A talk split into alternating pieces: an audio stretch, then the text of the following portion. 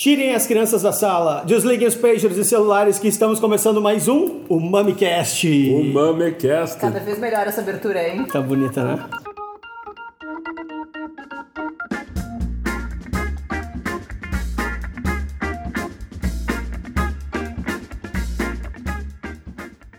Bom, eh, meu nome é Thiago, eu sou a parte humorística. Não, tô brincando, eu sou da parte de desenhos do Mami. Eu faço desenhos. Eu sou a Nath. Só tô aqui pelos donuts. Eu sou o Vini, eu tô aqui pelo vinho e pelos donuts e pela zoeira, porque Bom. a zoeira não tem fim. É verdade.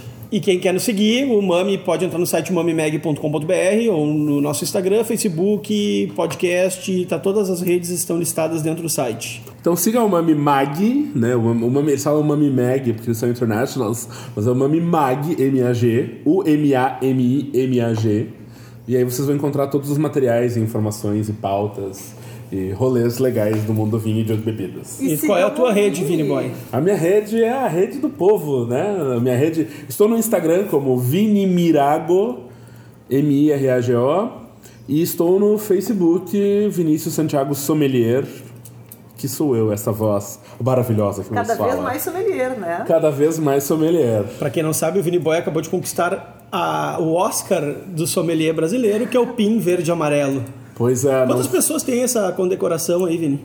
Olha, eu acredito que hoje. Eu tava ouvindo o pessoal falando que é, São Paulo e Rio tem numerações diferentes. Que cada PIN verde e amarelo é numerado. E é, um- é uma homologação, é um teste de serviço do vinho. E acredito que por volta de 60 pessoas devem ter o PIN verde e amarelo no Brasil hoje. Olha aí, hein? Parabéns ao Vini, hein? Parabéns! Merece Ah, mais merece donuts! Eles estão tentando me matar, gente. Eu sou diabético, tô me enchendo de donuts. Quem foi quem pediu os donuts foi tu, não? Fui eu. Tá, tudo bem, eu ajudei. O Vini conquistou então essa façanha de poucas pessoas, um serviço impecável de sommeliers do Brasil. Impecável. Eu falei miseravelmente na minha prova de serviço, apaguei a vela da decantação. Mas tudo bem.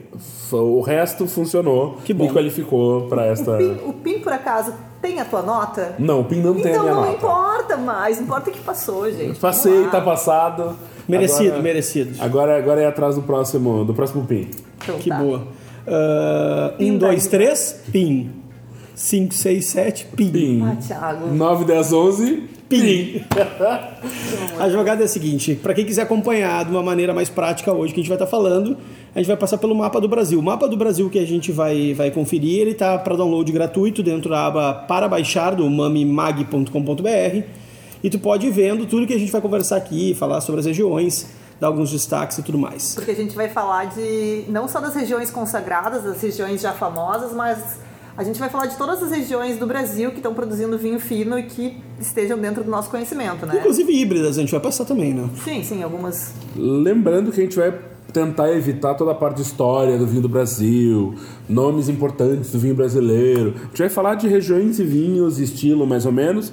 Então, se vocês quiserem um podcast sobre história do vinho brasileiro, quando foi, onde foi produzido o primeiro vinho do Brasil, escrevam aí nas redes sociais, comentem, tirem suas dúvidas, mandem mensagens para nós. A gente faz também daí.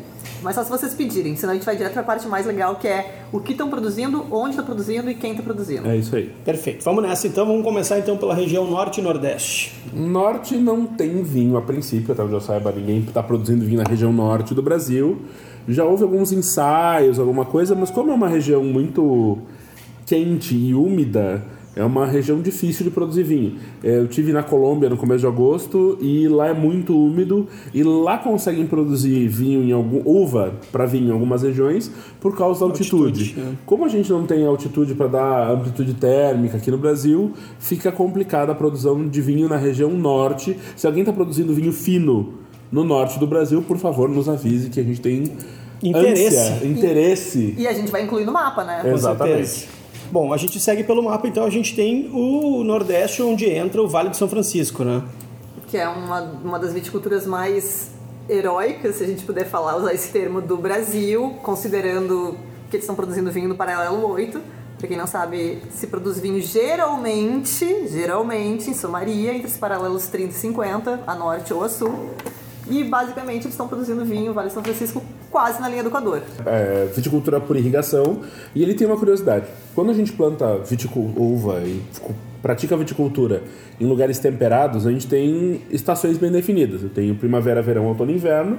E durante o inverno a videira entra em dormência. Então a videira vai produzir uma vez por ano e ela não vai produzir no inverno porque ela vai estar no que a gente chama de um estresse térmico. O frio não permite que ela tenha o seu ciclo vegetativo normal. No Vale do São Francisco não existe inverno. É carnaval todo dia. É carnaval todo dia, a gente tem estação seca e a estação chuvosa.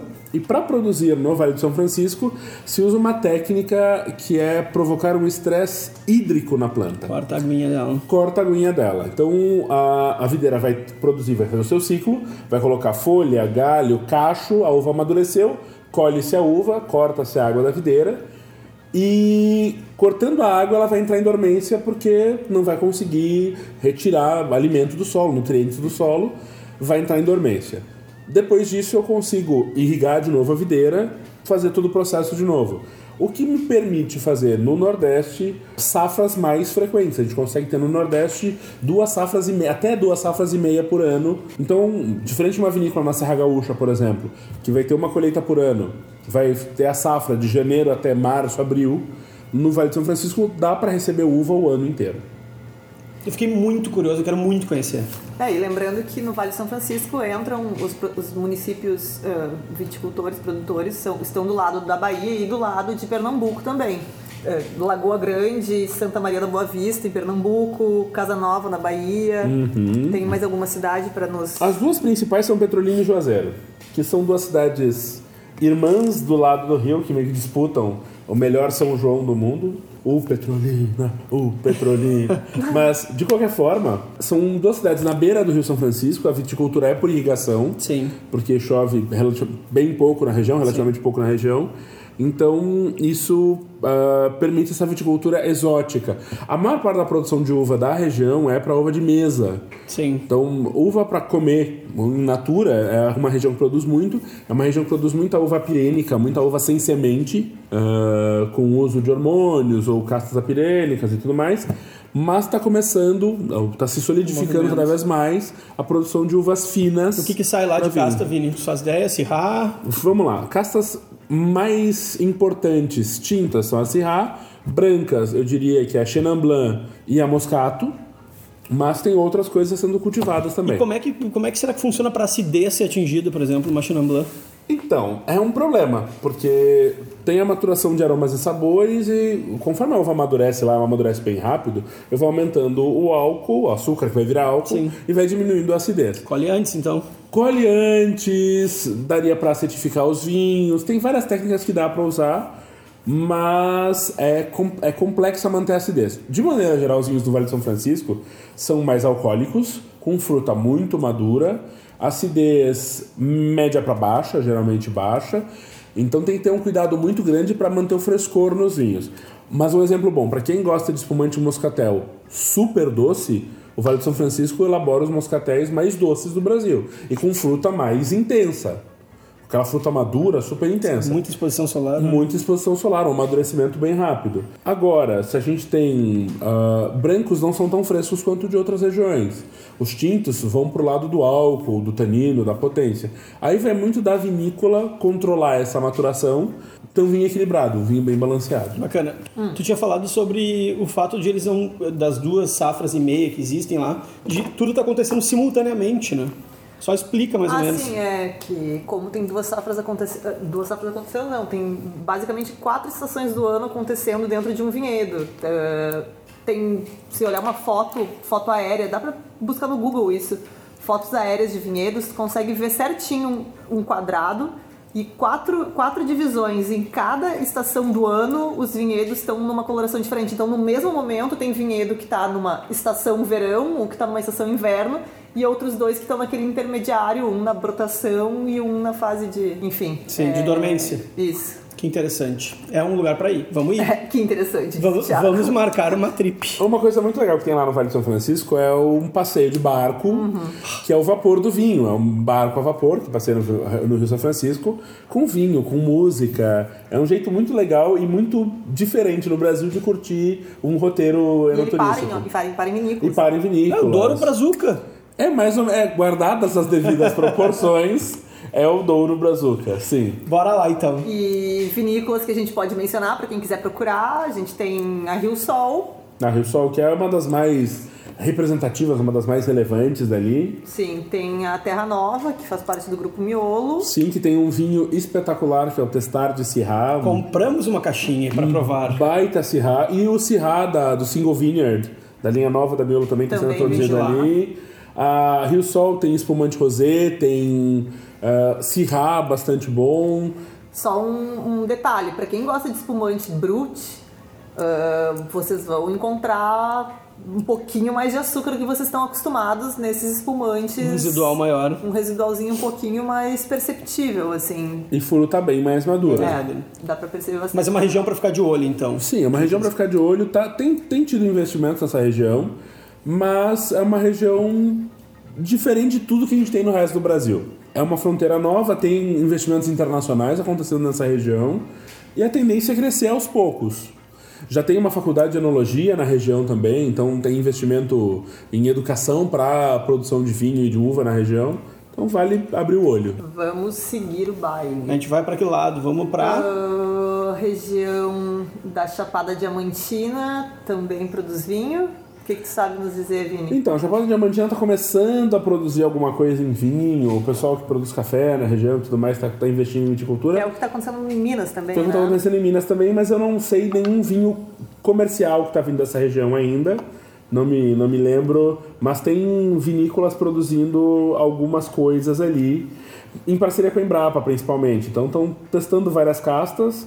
Eu vi que estão testando espumantes e tudo mais. Essa previsão dos vinhos é serem lançados em 2022, 2023. Mas tem implantação e teste, então É, esse eh, grupo da Embrapa está em parceria com, a, tá com uma cooperação técnica da União das Cooperativas de Champanhe na França, sim. produzindo, produzindo esses testes lá na Chapada Diamantina.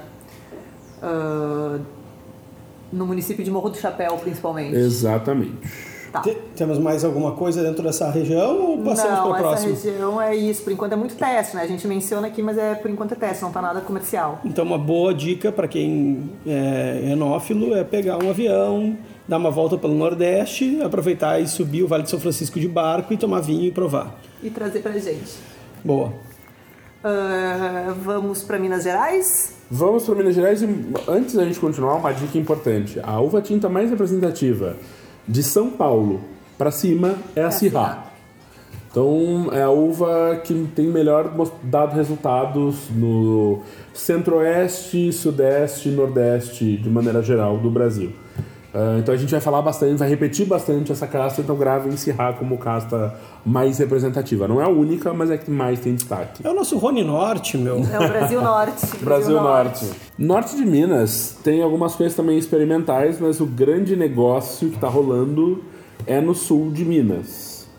Então tem alguma coisa no, pro norte, principalmente com Syrah, algumas castas brancas e tudo mais, mas o sul de Minas é onde o bicho pega, onde está vindo coisa bem interessante. Ah, No norte de Minas e Vale do Jequitinhonha dá para citar a Quinta d'Alva, que é uma Sim. vinícola que está fazendo...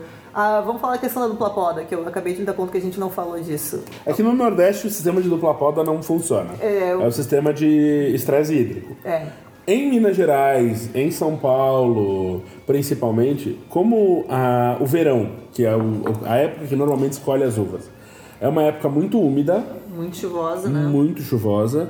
Já lembrem sempre que o problema da viticultura nessa região é o Tom Jobim, são as águas de março fechando o verão, é a lama, é a lama. Então, para não colher o roleado de chuva, que não vai amadurecer direito, e como o clima não é tão frio no inverno, se faz um sistema de dupla poda, se, faz, se poda duas vezes a videira, para que ela brote no verão e vá dar uvas no outono. Que bacana. Então a colheita vai acontecer em outono e inverno. Em maio, junho vai acontecer em São Paulo e Minas Gerais. Então eu falo, isso também se chama de poda invertida, porque eu vou inverter a colheita. Ao invés de colher de janeiro a março, eu vou colher em junho em São Paulo e Minas Gerais. Ah, bom, complementando, Minas ah, são as mesmas as uvas emblemáticas, são as mesmas uvas que o Vini citou, ah, como ele disse, do meio do país para cima. Ah, já tem mais vinícola para mencionar. Dá para falar da Maria Maria, Luiz Porto, Estrada Real, Casa Geraldo. Todos os vinhos que a gente já degustou com o Vini, basicamente, na degustação de vinhos de Minas. Ah, Faz um replay, Vini, São- por favor. Faremos, faremos. Ah, tá. Não, faz um replay porque foi muito bacana. São vinhos, são, pelo menos os que a gente provou, todos eram Syrah, não lembro. Ah, os tintos, acredito. Não, tinha um Cabernet Sauvignon Tinha bem né? bom da Luiz Porto. Os, os- pelo menos na minha percepção, os vinhos de, de, de Minas, os Syrahs de Minas, eles têm uma tendência a ser bem alcoólicos, né? Ah, bem pesados. Quem gosta de vinho pesado, assim, vai gostar bastante. São vinhos muito aromáticos, muito gostosos mesmo. Ah, vinho branco, nunca provei vinho branco de Minas. Provei alguma coisa de Sauvignon Blanc, alguma coisa de Chardonnay. Tá saindo algumas coisas interessantes, mas o destaque é pro tinto. Vale uma nota que a maior parte da viticultura nessa região do sul de Minas está perto da Serra da Mantiqueira. Então, a maior parte dos produtores é a gente que produzia café e que começou a produzir uva e começou a elaborar vinho também com consultoria da Ipamig, principalmente, mas fazendo produtos de boa qualidade. Inclusive as cidades onde se produz vinho são cidades que são até nome de café, né? Exatamente. Andradas, Três Corações, Três Pontas, Cordislândia, por aí vai. Tá. Então, passamos de Minas, falamos do sul de Minas já um pouquinho. Vamos pro, Pro Goiás. Vamos para Goiás, Serra dos Pirineus, Vida de gado, povo marcado e povo feliz. povo feliz. Em Goiás, a viticultura é uma, é, um- é uma atividade um pouco mais recente. Se concentra ali em Cocalzinho de Goiás. Na verdade, o único vinho de Goiás que eu provei até hoje vem de Cocalzinho de Goiás, ah, que fica na Serra dos Pirineus. Também na Serra das Galés, em Paraúna, se produzir alguma coisa. Eu tenho em casa uma garrafa de Syrah, com um blend de Syrah com alguma outra uva que eu não lembro agora, da Serra das Galés, que nós vamos provar em algum momento, então vamos provar outro vinho de, de Goiás Da também. vinícola Serra das Da Galés. vinícola Serra das Olha aí. Galés. Então daqui a pouco a Manu foi pra lá e trouxe uma garrafa pra nós. Tem algum site que venda ah, concentrado em Brasil, assim? Tem. A vinhosevinhos.com é uma loja online especializada em vinho brasileiro. Tem outras lojas online especializadas ou com muita dedicação a vinhos brasileiros. O problema é que muitas vinícolas produzem pouquíssimo. Pouquíssima Sim, nem quantidade. chega na loja. Não né? chega na loja. E também, ah, o escritório tem que ficar em algum lugar. E até o vinho chegar no escritório e poder ser reenviado para o resto do Brasil, o frete no Brasil, a parte de transporte no Brasil para né? logística é muito cara. Então tem limitações, mas está melhorando isso. Hoje a melhor e maior loja de vinho, de vinho brasileiro é a vinhosevinhos.com, mas tem outras lojas que produzem vinhos vendem no bastante. Brasil que Que é legal, bastante. né? A gente po- poder provar coisas daqui, porque o deslocamento é meio distante, né? Pra Sim. Brasil. É. Ah, Uma dica boa é quando vocês forem viajar para qualquer lugar do Brasil e tiverem a chance de visitar um empório, uma loja de vinhos, alguma coisa, perguntem: tem vinho daqui? O pessoal pode dizer sim ou não. Mas se tiver, Levem, né? levem. Descobriram, ah, tem curiosidade de provar. Tem gente que vai atrás de vinho de um monte de lugar do mundo bizarro e não conhece vinho brasileiro porque tem preconceito ou desconhecimento. Então, na dúvida, pergunta. O máximo que vão dizer é: não, aqui não tem vinho, ou não sei Sim. se tem. E principalmente nas regiões que não, não são muito tradicionais, às vezes as pessoas nem sabem mesmo que, que nas suas cidades produz vinho. Fizemos uma viagem perto do carnaval esse ano que a gente foi até Campanha Gaúcha, nós paramos nas missões, Foi entre juiz. entre Juiz, eh, e paramos para visitar a vinícola Fim. Nós postamos uma foto de lá e uma menina disse: "Não, Eu moro nessa cidade, eu não sabia que a gente tinha uma vinícola. Faltou alguma coisa, por favor, nos mandem. Mas a gente tentou colocar regiões, mesmo que- regiões que tenham uma vinícola apenas, produzindo uma quantidade minúscula de vinhos, a gente tentou mencionar, porque onde está funcionando, onde está dando certo, onde está dando vinho, a gente vai tentar falar. É isso aí. Ah, Goiás, que tipo de uva se produz lá, basicamente? A Syrah Syrah também. é a mais importante, tem Barbera. Barbera, também. Legal. O Barbera da Pirineus. Pirineus é um belo Barbera. O Syrah da Pirineus também é muito bom. E agora eu tô pra provar o vinho da Serra das Galés, que E é pequena, pequenas produções, Vini. Pequenas produções, se eu não me engano, lembrando de cabeça a história da Pirineus, é um médico que se aposentou e criou com a esposa ali um, um, um complexo com produção de vinho e enoturístico também. Dá para visitar a vinícola. Eu vou para Brasília em novembro e a ideia é visitar a vinícola para conhecer, saber como é que é e tudo Bom, mais. não vou nem precisar fazer minhas encomendas, né? Mas eu quero mencionar um negócio porque eu tô com o computador aberto na minha frente, eu tenho. Eu sou um pouquinho metódica para escrever para o Umami e eu tenho um post que eu tô fazendo há quase um ano, que tá aberto, tá nos rascunhos do Umami, que eu tô fazendo sobre todas as regiões produtoras. É um post que teoricamente deveria acompanhar esse mapa, mas até hoje ele não ficou pronto. E nesse post, eu tô lendo aqui, eu menciono a vinícola Serra das Galés, dizendo que é uma vinícola que produz vinho de mesa e que iniciou recentemente a produção de vinho fino que ainda não estão no mercado. Qual é a minha alegria em descobrir que Vini, que está sentado ao meu lado, tem um vinho dessa vinícola. Ou seja, eu tô tão atrasada nesse meu post que a vinícola já produz vinho e já está vendendo vinho. Vamos publicar esse post logo. É. né? Tem uma solução botar. boa. No próximo ano a gente faz um Sideways Brasil. A gente pega um carro. A gente quatro- pega um táxi, faz criança namoro.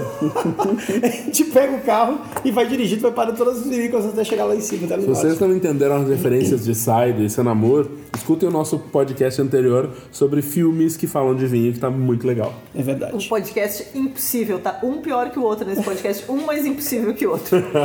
É, Vamos seguir o baile? Vamos, Vamos seguir o seguir o baile. baile. Vamos continuar descendo, chegamos no estado do Espírito Santo. O que temos no Espírito Santo de vinhos? Temos produção pequenininha, garagista, fundo de quintal, principalmente em Santa Teresa, uns 80 quilômetros de Vitória. Região Serrana, Região serrana, temos a vinícola Tabocas. Van de Garrage. Vin de Garage. Porque ele é um vinheteiro, um produtor garagista. E é muito legal porque toda vez que eu entrei em contato com o pessoal da vinícola, hum, sempre responderam muito bem, tudo mais, mandam os vinhos para qualquer lugar do Brasil. Fazer A- Cabernet Sauvignon Fazem. Cabernet Sauvignon, produção bem pequenininha, então vale a pena ir atrás para provar vinho do Espírito Santo. Já foge do Cirrá. Já foge do Cirrá. E tem outras duas vinícolas que fazem vinho de mesa, mas produzem espumantes à base de moscato, né? Que são a Tomazelli, Tomazelli e Casa dos Espumantes, também hum, na região de Santa Teresa. E aí, meu irmão, e no Rio de Janeiro tem vinho? Ih, Rio de Janeiro deve ter vinho pra caramba, meu. E temos vinho no Rio? Temos, Temos, vinho no né? Rio. Temos. Vinícola em Confidência. Vinícola em Confidência, que ainda não tá com os vinhos no mercado. Mas já tem até rótulo. Já tem rótulo e já ouvi feedbacks muito, muito, muito bons sobre os vinhos da Vinícola em Confidência. Mas é importante lembrar que os, viní os vinícolas, os vinhos que são produzidos ali, que também é uma iniciativa da Ipamig de Minas Gerais, eles são vinificados em Minas Gerais, né? Sim. Eles são com uvas, uvas do Rio de Janeiro, São mas os cariocas. são uvas cariocas, uvas sangue bom, ãh, mas estão sendo vinificados na Ipamig em Minas Gerais, no município de Caldas. Tecnicamente, são uvas fluminenses, porque carioca é quem é da cidade do Rio. É verdade. Então são uvas fluminenses.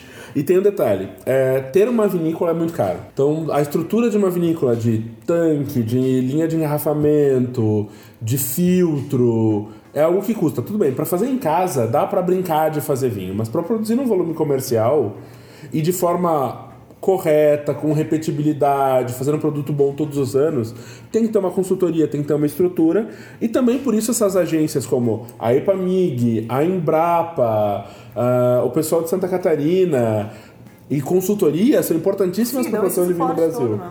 Então tem é, essa questão é muito importante e sim é produzido em Minas hoje, mas daqui a pouco vão estar sendo Não, produzidos é. no Rio de Agora, Janeiro. Na verdade, eles são produzidos. eh, A estrutura do Rio de Janeiro ela tá sendo construída, ela só não tá pronta 100%, e é por isso que, por enquanto, E você sabe onde está sendo feito e o que está sendo produzido lá? é região de Cebolas, né? Cebolas Paraíba do Sul, é, região serraninha do É Rio. serra. É uma região que também está produzindo com a poda invertida, que é a que a gente está falando, também colhem no inverno, também produzem no inverno. E o que, que eles estão plantando lá, tu faz ideia? Sauvignon Blanc, Cabernet Franc, Cabernet Sauvignon, Syrah, Merlot, mas eles já vinificaram e tem rótulo Sauvignon Blanc e Cabernet Franc. E é bem bonitinho o rótulo. É bem bonito o Nunca rótulo. tomamos nada, né? Não, Não, tá no mercado ainda. Não tá no mercado ainda porque a produção é pequena e, e tem toda uma questão de registros para poder comercializar de forma Será que não legal. rola tomar alguma coisinha do tanque? Olha, tu visitando a vinícola, Bater na porta. Manda, no nosso, na, nossa, na nossa trip manda, 2019, manda uma pet pra gente aí. 2019 a gente vai fazer trip Brasil. Boa. Quem quiser ver os rótulos, vai no Google. Google. O Google é meu buscador e nada me faltará. Lembrem sempre desse salmo. Um site novo aí que inventaram. Um site novo aí. Gurizada boa. Tem É, futuro. Esses guri aí vão bem. Saímos, do, saímos do Rio de Janeiro, vamos pra Sampa. Sampa. Terra da Garoa. Tem amor em São Paulo ou não tem? Amor, eu não sei se tem vinho. Tem. Segundo o Criolo, não existe amor em SP. Talvez a capital não tenha, mas no interior tem amor. Tem, né? No interior tem amor e vinho. Vamos lá. Então, O que, que nós temos de vinho dentro da região de São Paulo que tu conhece, já tenha provado e que tu indique pra galera? Vamos lá. Tem, bom, mas ó, uma região clássica em São Paulo é a região de São Roque. que é uma região muito tradicional para a produção de uva de mesa, uva comum, uva americana. Tem ali vinhedo, tem Valinhos, que são cidades da região, produzem muita uva de mesa e bastante uva para suco, só que estão começando a aumentar a produção de vinhos finos. Uma das maiores e principais ali é a Vinícola Góis, tem Vinícola Frank, tem outras vinícolas na região que estão investindo bastante nessa produção de vinhos finos, é, onde as principais uvas são Lorena. A Lorena é um negócio muito legal, porque a Lorena é uma casta brasileira, híbrida, que foi desenvolvida pela Embrapa. E, a, curiosidade, assim, as uvas que foram desenvolvidas pela Embrapa, o vinho, tem nomes femininos, então é Lorena, Rúbia e por aí vai. E a Lorena é uma uva branca, aromática, perfumada, que dá vinhos brancos bem frescos. Isso foi o Thiago abrindo uma garrafa de vinho Que ele quase, rosé, quase, que eu quase congelei, que ele quase congelou, mas tá lindo. Vamos continuar. Também está se produzindo bons Cabernet Francs nessa região. Uma dica boa é o Filosofia da Vinícola Góis, que é um belíssimo Cabernet Franc. Mas aí tem vinhos Franc, tem Canguera, tem algumas vinícolas na região produzindo coisas bem legais. Na Wine South America, Tinha o stand Tinha da o stand de São Roque. São Roque. e tinha vinhos muito bons. Tinha um vinho licoroso chamado Palmeiras.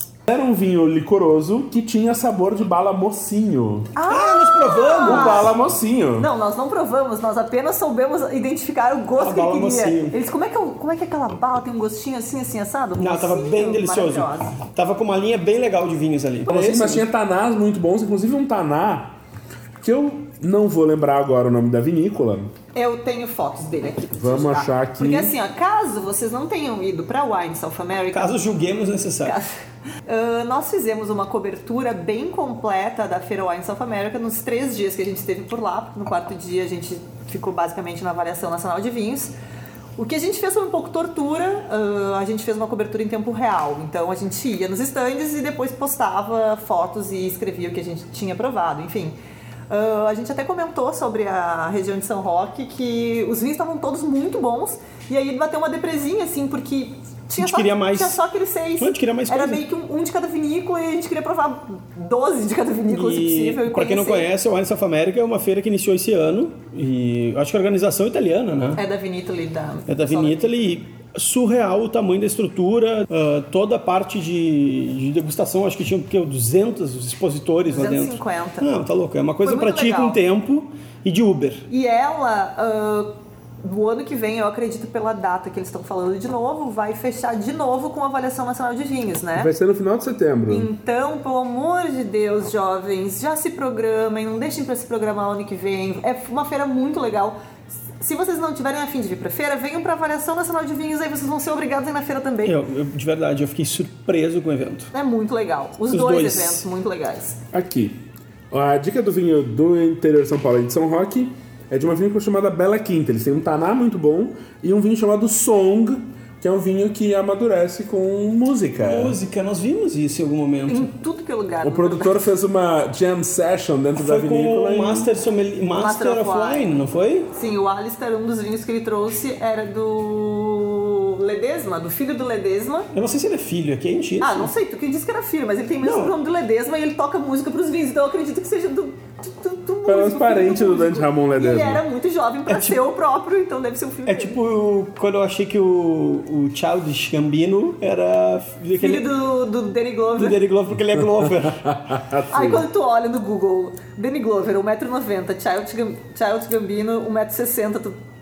Bom, vamos lá, vamos, vamos resumir então ah, São Paulo. Vamos Ok, lá. então tem São Roque, essa região que está produzindo vinhos com boa qualidade. Além dessa região, a gente tem o nordeste do estado de São Paulo, ali em Espírito Santo do Pinhal, Divinolândia, com destaque internacional para uma vinícola que é a Guaspari, que fica em Espírito Santo do Pinhal, que tem Syrah muito bom, Sauvignon Blanc muito bom nessa região, premiação internacional, mas tem a Casa Verrone ali do lado também, Divinolândia, que produz vinhos muito, Muito bons. legais. E essa coisa do norte de São Paulo, sul de Minas, essa mistura do Brasil com o Egito ali que tá dando bons resultados. Sim, são, são caças semelhantes, o clima é bem semelhante, é quase o mesmo estado. São Falando- Paulo busca em bons Syrahs, busca em bons Cabernet Francs e buscando branco, busca em bons Sauvignon Blancs, é o que São Paulo está produzindo de melhor hoje. Ah, vinícolas de novo, Guaspari, que mais? Guaspari, Casa Casa Verrone, Frank, Canguera, Góis, são vinícolas boas de São Paulo. Em São Roque também tu falou bem. Em São Roque, a região Já, ali é. tem coisas bem legais. Tá, beleza. Seguimos para baixo. Estamos agora na região sul. Vamos lá, Estamos começando no Paraná. Paraná. Paranauê, Paraná. Começando pelo oeste do Paraná, região do pessoal dos Pé Vermelho. E em Toledo, no oeste do Paraná, perto de Foz do Iguaçu, tem uma vinícola chamada Desenho. Eu não faço ideia de como está a Desenho hoje. Já foi. Já visitei a Desenho há alguns anos atrás, mas eles fazem um, um chardonnay chamado Atmo. Um chardonnay com Que é barrica. ótimo. Ah, Que é Atmo. Eu ia é um fazer essa vinho piada. maravilhoso. Eu ia fazer. Piadas prontas a gente vê por aqui. Então, provem o Chardonnay da Desenho, que é uma vinícola muito boa do oeste do Paraná, mas a grande Curitiba, a região ali perto de Curitiba, está crescendo muito em qualidade na produção de vinhos e ah, várias vinícolas estão produzindo vinhos de qualidade, vinhos finos, porque tinha uma- um preconceito com a região de Colombo ali no Paraná, muito vinho comum. Tem dentro de Curitiba uma área que é, o pessoal é de hum, colonização italiana também e tudo mais, mas o pessoal dessa zona está produzindo vinhos finos. Tem outras cidades, tem Bituruna, tem De algumas Sandes. coisas, tem a de Sandy, é, a de Sandy Bituruna, mas tem, e tem outras vinícolas ali no oeste do Paraná, mas a maior parte produz vinho comum, vinho de mesa, e está começando a investir alguma coisa em vinho fino. Sim. Mas na região de Curitiba, Grande. Ali sim está desenvolvendo uma viticultura consistente para vinho fino bem legal. Provaremos em E breve, aí né? pega as regiões, as cidades de Curitiba, Quatro Barras, Campo Largo, São José dos Pinhais, Colombo. São José dos Pinhais é a cidade do aeroporto de Curitiba. E aí vem uma curiosidade. Nós Manda. coordenamos aqui em Porto Alegre o grupo de degustação de Porto Alegre. Se une duas vezes por mês com degustação de vinhos. Se alguém quiser conhecer os vinhos do Paraná, alguns deles pelo menos, no dia 26 de novembro, Tem tempo que o podcast vai estar no ar. nós vamos ter degustação de vinhos de Curitiba para vocês conhecerem, saberem como são. Já sabe que vinícolas a gente vai provar? Já sei que vinícolas nós vamos provar. Nós vamos provar vinhos de quatro vinícolas. Então nós vamos provar um Fiano da Vinícola Legado. Não é Natália. Avelina. Fiano é uma casta da onde? Itália. Da Itália, que está sendo produzida aqui, no Paraná. Nós vamos provar dois Chardonnays. Uma da Vinícola Franco Italiano, uma da Vinícola Araucária. Vamos provar três tintos. Um Cabernet Franc da Vinícola Araucária. Um Taná da Vinícola Família Fardo. E um Taná da Vinícola Franco Italiano, que é um vinho produzido limitado. É um vinho com 30 meses de carvalho. É uma baita história desse, desse Taná, então provaremos Que delícia, meu. agora, dia 26 de novembro, aqui em Porto Alegre. Então, As degustações aqui do Vini sempre são muito boas. Por curiosidade, tu já provou esse taná? Esse Taná ainda não. Eu fiquei bem curiosa porque quando a gente provou na feira os tanás, a gente provou dois tanás de São Roque e me chamou muita atenção porque eles eram vinhos muito bons, muito gostosos, mas, Mas macios. muito macios, Sim. muito redondinhos. Era uma coisa muito, completamente diferente dos tanás que a gente tem aqui, dos tanás que a gente tem no Uruguai, até dos, principalmente dos tanás franceses. Então, o Taná da família Fardo eu provei, é um Taná 2011, e tá super macio, super redondo, tanto também pelo amadurecimento. Então tá lá que dá pra beber puro. É um dá pra beber puro, Ah, sozinho, vamos lá bem que Beber tranquilo. puro, beber puro, a gente bebe qualquer negócio, né? Então eu fiquei bem curioso pra provar, porque me falaram bastante bem do vinho, é uma safra muito boa que é 2012. Então vamos ver qual é que é nessa Boa. degustação de vinhos do Paraná. Quem quiser mais informações, vai no Simpla. E vai lá, compra o ingresso e participa do evento. Quem não, e quem não achar no Simpla, só vai lá no Mami Mag ou no Vini Mirago, manda uma mensagem privada pra gente que a gente dire- direciona pro lugar certo e pro link É até interessante explicar, porque o Vini ele faz degustações de vinhos que não são coisas convencionais muitas vezes, né? Ele busca um monte de coisa diferente. Por exemplo, a nossa última degustação com o Vini foram vinhos da Turquia, que Da até Turquia. hoje eu não sei narrar aqui o que Sim, eu tomei, porque eu não então- consigo mencionar aquelas uvas. Porque costuma fazer coisas que são ah, atípicas, né? E principalmente são vinhos que o Vini traz na mala de viagem. Difíceis, então, mesmo que exato. seja. A gente teve uma degustação de vinhos do Chile que os vinhos, os meus vinhos favoritos, chora, né? Não tem no Brasil. Não tem no Brasil! Não tem no Brasil seguimores. Infelizmente não vai estar tendo. Ah, não, é- mas eram vinhos muito É legais. legal de mesmo. convidar a galera pra, pra seguir o Vini e a gente e ficar atenta e comprar ingresso, que é um preço super bom São e é a maneira é. de degustar coisa bem diferente, porque trazer isso aí é bem complexo. Ninguém traz praticamente o que tu tá buscando, né, Vini? Sim, a gente, eu fui para uma feira de vinhos no Paraná, tinha as vinícolas ali, porque eles se organizaram numa associação. Tem inclusive uma vinícola muito bonita para visitar no Paraná, que fica dentro de, um, de uma caverna, descendo a serra, indo para Morretes, ali de Curitiba para Morretes.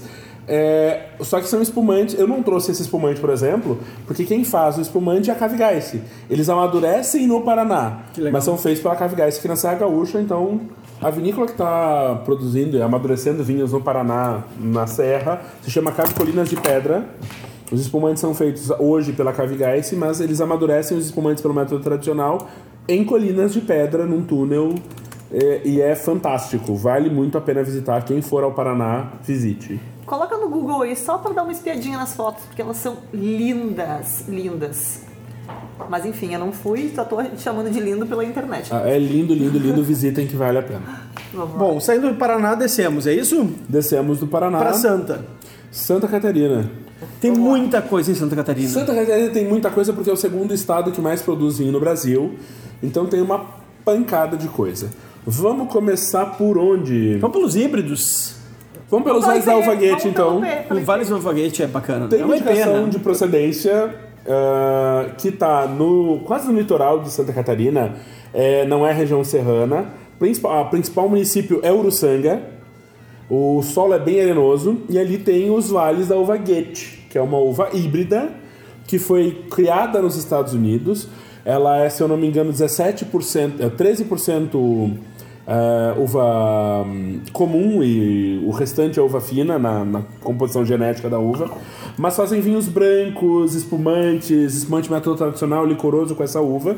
Na Wine South America eles estavam com stand, o que é muito bom porque eu conheci o Vale das Uvas Goethe muitos anos atrás, quase 10 anos atrás, e a região tinha entrado num limbo, tinha desaparecido os vinhos dessa região e estão voltando a produzir com boa qualidade.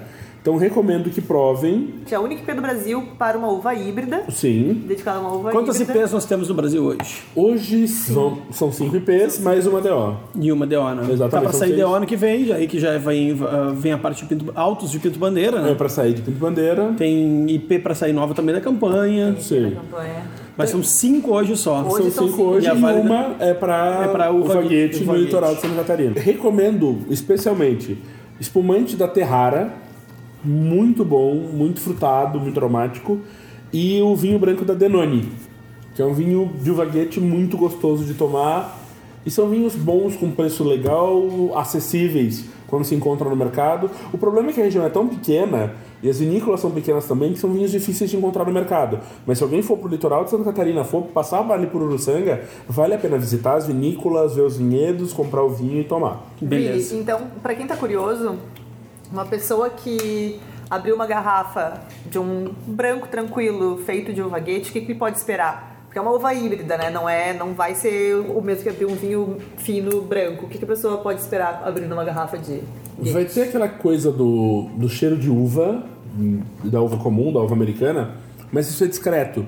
A Goethe tem muito da. lembra muito a Moscato, então tem floral, tem pêssego, tem melão, ela é super perfumada. E no paladar dá vinhos secos de grande qualidade, vinhos ah, equilibrados com uma acidez boa, uma boa estrutura. Lembra muito uma Moscato, um pouco mais simples. Ela é muito similar à Lorena. A Lorena tem coisas que lembram a Goethe. São vinhos que estão beirando o vinho fino, É. tem alta qualidade, muita expressividade, são fáceis de tomar. Nós tomamos um Lorena ah, de Vila Flores num, num restaurante bem legal que tem lá. E é um vinho muito, realmente muito parecido com um vinho bem aromático Sim. fino. É bem gostoso. Vamos lá. É, continuando Santa, Santa. Catarina. é, a gente tem Vale do Rio do Peixe. Tangará, Tilhas, Videira. E o que, que vai ali? Ali tem um pouquinho de tudo. Cabernet Sauvignon, Teroldego estão produzindo bastante. Sauvignon Blanc, Merlot. É uma região mais quente do que a região do Planalto Catarinense. Vinícolas eh, Panseri, Crans, Santa Augusta, se não me engano, também está nessa Aham. região. Curiosidade, Crans fica em Três Itilhas, produzem vinhos muito bons, sucos muito bons e geleias espetaculares. Boa. A Crans tem uma geleia de Fisale, se eu não me engano, tem uma geleia de mirtilo muito boa. E eles mesmos produzem. Tem espumantes bons nessa região também, então vale a pena ficar de olho. A Pansei tem um terôldego muito bom. Onde é que tem ah, aquela estrada linda, sinuosa, absurdamente perigosa? Ah, aquela estrada é linda. É, pra mim, eu, eu chamo de a estrada de quem vai pra Santa Catarina pela serra. A estrada é a Serra do Rio do Rastro. A, a estrada fica entre os municípios de Lauro Miller, na Serra, e o, a cidade- o município de Bom Jardim da Serra. E são 25 quilômetros, mas tem 284 curvas. Se você nunca viu, vale a pena olhar Foda. fotos dessa estrada, É incrível. porque Mas é isso- incrível e mas- assustadora. E passa por algum, um- algum lugar que tenha vinho envolvido? Então, no final da, da estrada, você tem ali o- os vales da Alvaguete, praticamente. E no alto, tu tá pertinho de São Joaquim. Então é uma estrada que liga o Planalto Catarinense aos vales da Alvaguete, praticamente. E é uma estrada linda. Linda. Tem um hotel que fica no alto da Serra do Rio do Rastro, que dá pra estrada. Então, se alguém quiser se hospedar no hotel, é muito bonita a vista, um hotel muito bom. Ok, que mais em Santa Catarina? O Planalto Catarinense. né? Planalto Catarinense é a região produtora mais alta do país, né? As Mais altitudes alta. podem chegar até 1.400 metros. Mais fria. mais fria, consequentemente. E é relativamente perto do litoral. Tinha perguntado antes, tem, é, é perto do litoral, só que pra, perto no sentido de uma linha reta, né? Claro, se for pegar o carro e descer a serra toda, vai levar mais um tempinho. Já é uma região consolidada, já é uma região que se entrar em sites oficiais vai estar lá, a região do Planalto Catarinense é uma região muito importante. Produz principalmente na, na região de São Joaquim, Exatamente. O que, que temos ali de castas legais? Assim, ó. Sauvignon Blanc. Sauvignon Blanc é Planalto Catarinense 101, assim, 1.0 é isso aí. Para o Brasil, tu acha que seria a Sauvignon casta. Blanc do, do Brasil. Não, olha, hoje é a Sauvignon Blanc do Brasil. A Sauvignon Blanc mais interessante do Brasil vem do Planalto Catarinense. E é um Sauvignon Blanc muito diferente do chileno, do neozelandês. É um Sauvignon Blanc mais cítrico, mais herbáceo, mais vegetal, mas muito limpo, muito fresco. Sem Pelo xixi. frio. Tu acha que Sem pelo frio. xixi ou com xixi, depende. Xixi Bom. é o xixi de gato, que pode acontecer, mas não pode acontecer no Sauvignon Blanc, tá? Não, Gooseberry. ninguém faz xixi no vinho pra fazer. Mas Sauvignon Blanc hoje é a principal casta branca dessa região, Chardonnay eu diria que é a segunda. E das tintas, o pessoal planta muito Cabernet Sauvignon, mas fujam do Cabernet Sauvignon de maneira geral dessa É que, região. Em geral, se planta Cabernet Sauvignon em qualquer lugar por demanda, né? Sim. É o que o pessoal compra, basicamente. É uma região que começa a chover mais tarde, então tem uma, é uma região como é mais frio, o amadurecimento mais lento, Tanto que a mais colheita tardio. deles é bem depois da nossa no Rio Grande do Sul. A colheita em Santa Catarina é mais tarde, mas ainda assim consegue se manter bem. E tem, o pessoal está experimentando muita coisa, testando muita coisa nova. É, a pessoa da Village Bacete, por exemplo, que é uma vinícola excelente para Sauvignon Blanc, está fazendo Sauvignon Blanc é, leve, com madeira, sem madeira. Estão testando colheita tardia de Sauvignon Blanc com bons resultados. Que legal, não. Então vale a pena procurar. E também, nas brancas tem a Chardonnay com bons resultados. E uma coisa, uma coisa interessante, tá? Ah, que, que é legal a gente mencionar. A gente, no Brasil, tem um, um, um exemplo de ice wine Sim, que vem de Santa Catarina. Esse ano vai estar saindo a terceira safra. Ah, que legal. 2018 vai sair. Bom, Ice Wine é um vinho que ele é feito É com um a vinho uva doido. congelada. E Para assim, Brasil é doido, né? Existem vinhos de gelo no mundo. O pessoal colhe a uva, leva na vinícola, bota numa câmara fria e congela. Sim. Mas esses não são tão bons. Os melhores têm a uva congelada no vinhedo. Só que pra colher a uva congelada no vinhedo, tem que fazer. Ela tem que sobreviver, pelo menos, né? Ela tem que sobreviver e tem que, na hora da colheita, fazer uma temperatura de menos 8, menos 9, menos 10 graus. Então vamos só analisar a dificuldade. A uva tem que amadurecer, ou seja, tem que ter uma temperatura suficiente para que ela amadureça. E depois que ela amadurece, ela tem que continuar sadia até que chegue o frio e esse frio seja suficiente para congelar essa videira. Ou seja, Então, onde tradicionalmente tem ice wine no mundo, Canadá, Alemanha, Áustria, acontece. No Brasil, a Pericó foi a única que fez até agora. E o ice wine é muito legal. Até porque o ice wine, diferente de outros vinhos de vinhos doces, vinhos de sobremesa, o congelamento preserva o aroma e o sabor da fruta. Então, são vinhos extremamente aromáticos, perfumados. Ah, e o Ice Wine da Pericó foi feito com Cabernet Sauvignon. Então é, é legal, porque o Cabernet Não, Sauvignon provou? decoroso. Provei uma vez. Tem nota de fruta vermelha, tem uma pontinha daquele vegetal do Cabernet Sauvignon, mas é um vinho muito gostoso, muito bem elaborado. Licoroso, Licoroso, ah, teor de açúcar alto. doce, teor de açúcar residual alto. E aí, muito. Bom, tu é fã. Tu, é- o Vini é um cara que é fã de vinho doce. Adoro vinho doce. Muito bom. Muito bom, muito diferente. Custo-benefício. Vamos lá, como qualquer ice wine do mundo, Ele ele, é é caro. caro. Ele é caro, mas para um ice wine brasileiro produzido em Santa Catarina, Cara, é muito surreal vale a pena isso. provar uma garrafinha. Não, e vamos lá. ah, O rendimento é muito menor para o ice wine, então vale a pena dar uma olhada e ver o que, que rola. A garrafa de 200ml do ice wine da Pericó tá custando mais ou menos 200 reais, a garrafinha de 200ml. Então vale, tudo bem, é caro. mas não é um vinho que tu vai abrir e tomar um copão. Entendeu? Não. É, é um- é uma dosezinha. É uma Pega um- experiência. pega um outro vinho da Pericó pra tomar um monte, entendeu? Isso. Esse é pra te provar. Pericó tem vários espumantes bem legais também, que, que são fáceis de encontrar, tem um preço bem acessível. E nos anos que eles não produzem ice wine, eles fazem colheita tardia, que é muito bom também. Isso é bom. Nas castas tintas, vale muito a pena investir na Pinot Noir e na Sangiovese. Sangiovese e Santa Catarina tem coisa muito legal. Tem, vamos lá, a própria Vila Francione faz um Sangiovese espetacular. Tem vinícola que só produz casta italiana em Santa Catarina, ah, no Planalto Catarinense. Não Então, tem nenhuma dedicada a- E eu pergunto isso por dois motivos. Um, pela, pela questão de altitude e temperatura, e dois, pela colonização. Não tem ninguém dedicado às castas alemãs? Hum, não, porque aí vem a coisa. A colonização não é tão alemã assim. E, E onde ela, ela se dedica à cerveja. e onde ela, ela se dedica à cerveja. Oktober. É mais ou menos isso. A- o principal são castas italianas. Até porque a produção de castas alemãs como Gewürztraminer e Riesling Renano é difícil. São castas que não são muito fáceis.